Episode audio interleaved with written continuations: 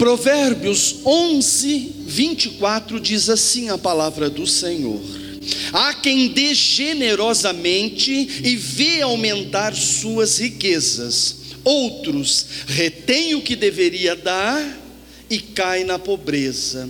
O generoso prospera. Quem dá alívio aos outros, alívio receberá. O generoso prospera, e quem dá alívio aos outros, alívio receberá. O texto está falando de dar generosamente. E eu quero chamar sua atenção, queridos, para esse dar generosamente. Porque a Bíblia diz que eu e você somos habitação do Espírito Santo de Deus, e que já não sou mais eu, mas é Cristo que vive em mim, e a vontade do Senhor, é o amor do Senhor que se manifesta através da minha vida. O texto está declarando, não eu ser generoso, mas a generosidade de Deus sendo liberada através da minha vida.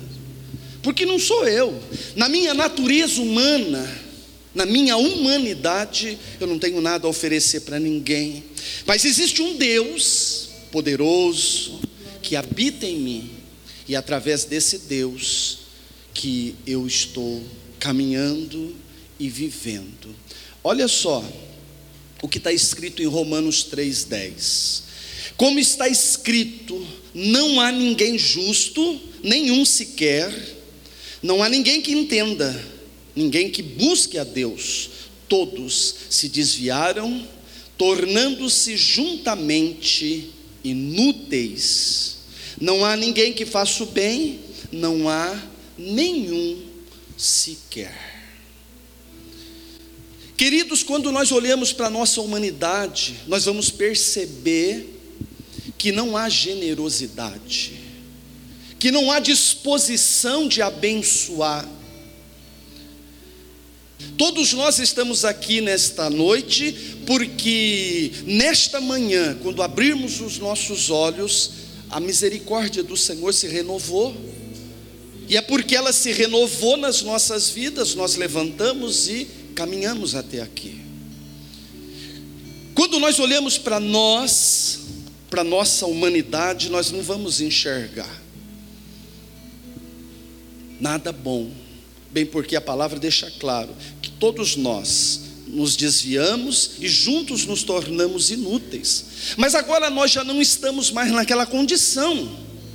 Hoje nós fomos transformados, regenerados, estamos, fomos justificados, estamos sendo santificados, caminhando para a glorificação. Hoje nós temos um Deus que nos faz, que nos torna generosos, obedientes à Sua palavra. E esta obediência a esta instrução que vem dele é que me torna um homem diferenciado, é que me faz mais do que vencedor, é que me desapega daquelas coisas que, na verdade, eu não tenho que estar apegado. Um Deus que me conscientiza do que de fato é valor. Um Deus que me faz enxergar nele o meu maior tesouro.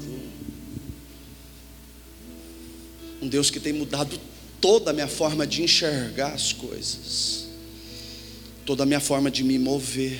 Então já não sou mais eu, é Ele.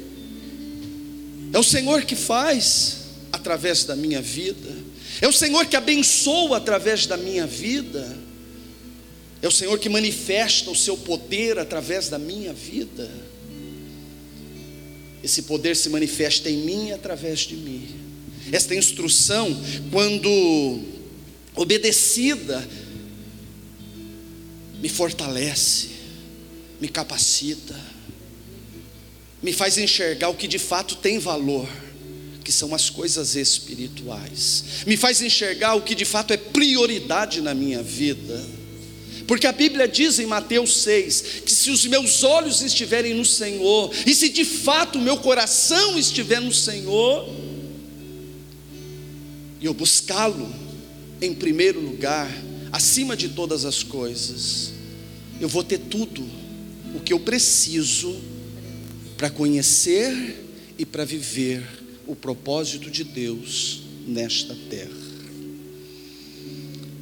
Vou ter o dinheiro suficiente, vou ter a paz necessária, alegria suficiente para caminhar e para poder viver e desfrutar desta vida, que é uma vida com propósito, que não é uma vida qualquer, Deus tem um propósito na minha vida, tem algo para ser vivido dentro deste tempo, o qual o Senhor tem me concedido, por misericórdia, por graça. Então eu vou viver isso. E com certeza, queridos, quando eu chegar lá, lá na frente, lá na plenitude do meu dia, e eu olhar para trás, eu vou dizer: eu vivi o propósito de Deus. Eu me movi. Eu fui um homem abençoado, minha casa foi abençoada, a minha comunidade foi abençoada. Ah, Senhor, eu te louvo porque eu estou entrando na glória. E diante do teu altar eu estarei eternamente. É importante que eu entenda que não é a minha vontade, mas é a vontade dEle, que não é o que eu acho, mas é a instrução que vem dEle, que vai me tornar um campeão, que vai me fazer ser um homem generoso. E quando eu houver, quando eu enxergar uma necessidade na vida de um irmão, seja ela financeira, emocional, não importa qual seja, não vai faltar disposição no meu coração para estender a mão para esta pessoa e alcançar a necessidade dela, porque é Deus através de mim. Eu estou falando, queridos, eu não sei se você está entendendo, mas eu estou falando de um Deus trabalhar através da minha vida, de um Deus trabalhar através da tua vida, de um Deus que te abençoa e que abençoa através de você. É disso que eu estou falando. Destas águas fluírem do nosso interior e liberar poder para todo lado. Manifestação da graça, do favor, dos presentes de Deus. Deus tem presentes para você.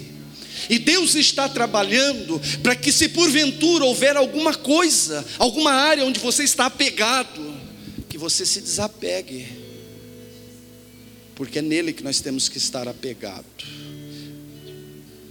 Porque é ele que vai suprir aquilo que talvez eu esteja buscando nesta área que eu estou apegado.